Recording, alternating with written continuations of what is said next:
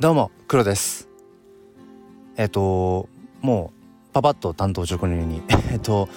ツイッターの方でコミュニティっていう新しい機能が実装されました。もう数時間前かな。でまあいくつかコミュニティにも実際にまあ参加をして、えー、いろいろ覗いてるんですけれども、まあ、かなりその、まあ、クローズドな、うん、空間で、えー、なんかいい感じだなと思って。で僕もやっぱり作りたいなと思って。何でもやっぱりね自分でやってってみないとわからないのででどうしようかなと思ったんですけどうーんとりあえず僕スタンド FM 好きなので スタンド FM のユーザーさん用の、えー、Twitter コミュニティを、えー、先ほど作りました。まあ本当に何だろうなあの、まあ、あれこれ考えても始まらないのでとりあえず作ってまあそれを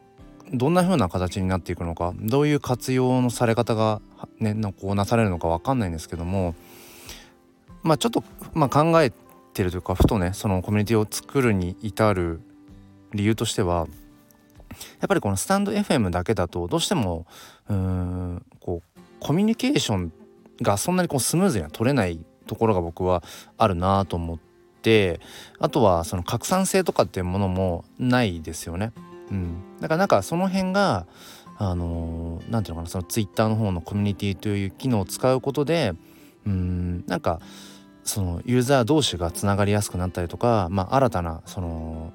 チャンネルの発見とかね、うん、新たなつながりってものが生まれていったらいいなっていうふうにちょっと思ってもう完全に思いつきです。えー、とりあえず今のところ